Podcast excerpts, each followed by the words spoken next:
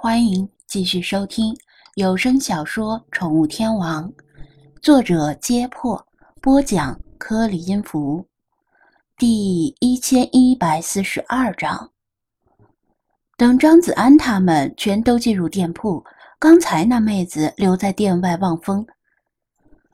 穿短袖的中老年人把店门虚掩，冲他们摆摆手，让他们先别急着问问题。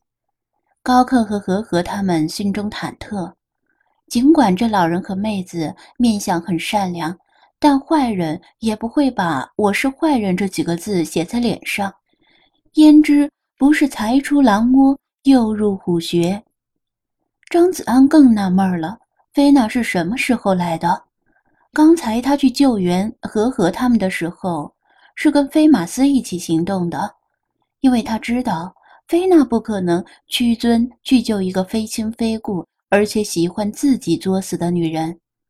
他以为菲娜跟星海派他们一起留在原地，没想到的是，不仅是菲娜，星海和派也已经来到这里，只是和和高克他们看不见而已。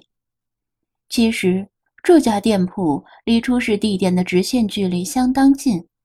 仍然能够听到出事地点的喧闹声，围观者似乎这时才发现他们已经溜掉了，索然无味之下骂了几句，便作鸟兽散了。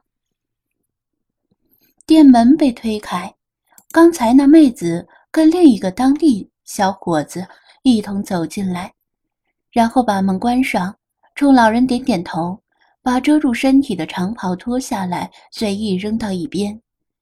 长袍之下，他们的衣着打扮与张子安他们并无不同，也是衬衫、polo 衫、运动鞋和牛仔裤的组合。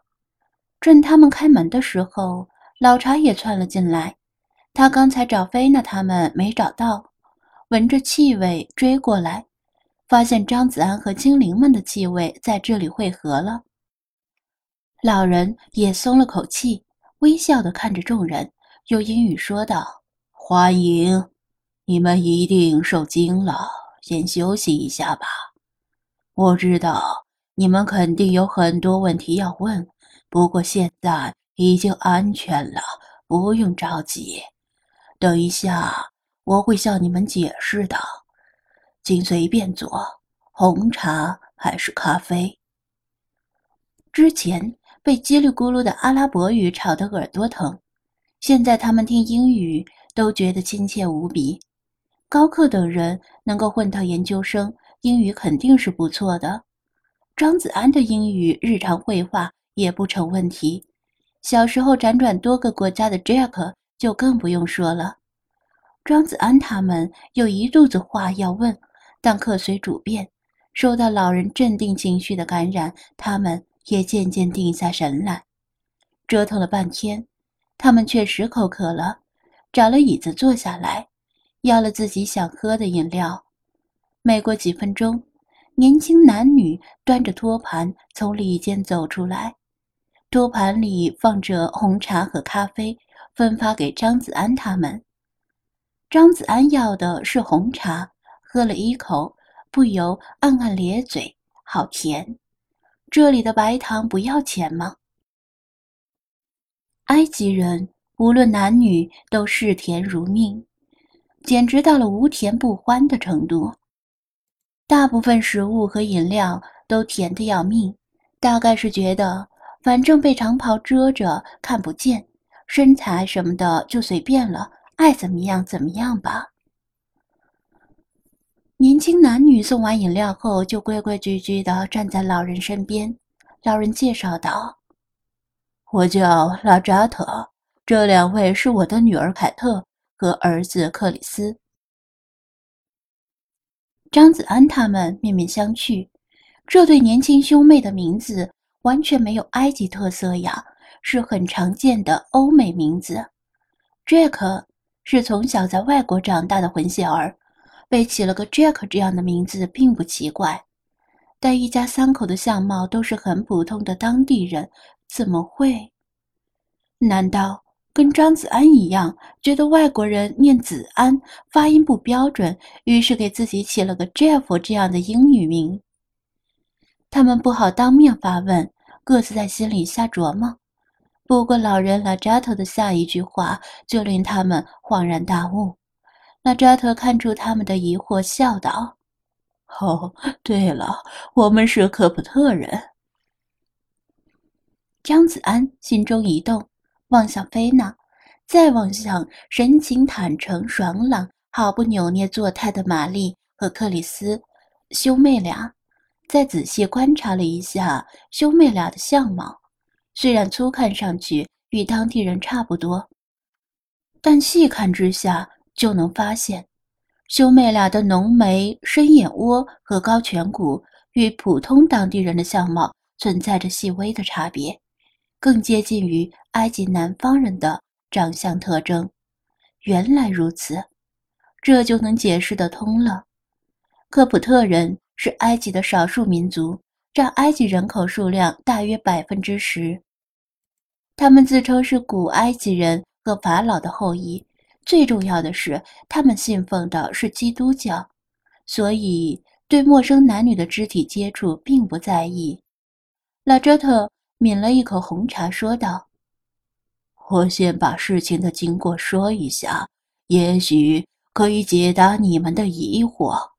等我说完了，如果你们有什么想问的，尽管开口。”和和他们出事之后，张子安赶去帮忙，菲娜和其他精灵留在原地。另一方面，拉扎特带着一对儿女从教堂走回来。看到前面的街道传来骚乱声，他唯恐是政局不稳，再次发生动乱，心里很紧张，便让女儿玛丽留在身边，吩咐儿子克里斯去前面查看情况。拉扎特跟儿女私下相处的时候，为了不忘记自己的民族起源和历史，往往说的是科普特语，而他们的对话恰好被菲娜听到了。科普特语的来源很复杂，是古埃及语的最终形式，也是埃及语言在罗马和拜占庭统治下希腊化的产物。这套语系是公元三世纪创立的，文字系统以希腊语为基础，然后从古埃及象形文字演化的世俗体书写方式里借用了一些字母，来表示希腊语中不存在的发音。算是希腊语与古埃及语的结合体。目前，科普特语已经接近消亡，很少有人在使用了。仅有少量科普特人还在私下使用，不知道离正式消亡还有多久。然而，在历史上，这种语言曾经发挥过巨大的作用。法国文学学家商伯良。就是因为精通科普特语，才得以发现罗塞塔石碑的秘密，并最终破解了古埃及的象形文字。科普特语就像是中文的拼音，而古埃及象形文字就像是中文的字形。当拼音和字形逐一对应时，象形文字的秘密就揭开了。正如张子安猜想的那样，菲娜没有兴趣。去帮助自己作死的和和，他慵懒地蹲坐在原地打着哈欠，心里还暗暗埋怨张子安多事。然而就在这时，他耳中听到了与古埃及语极为相似的发音，就如同阔别多年再次听到乡音一样，整个身体顿时一僵。他机械般地转过身体，正好与拉扎特对上视线。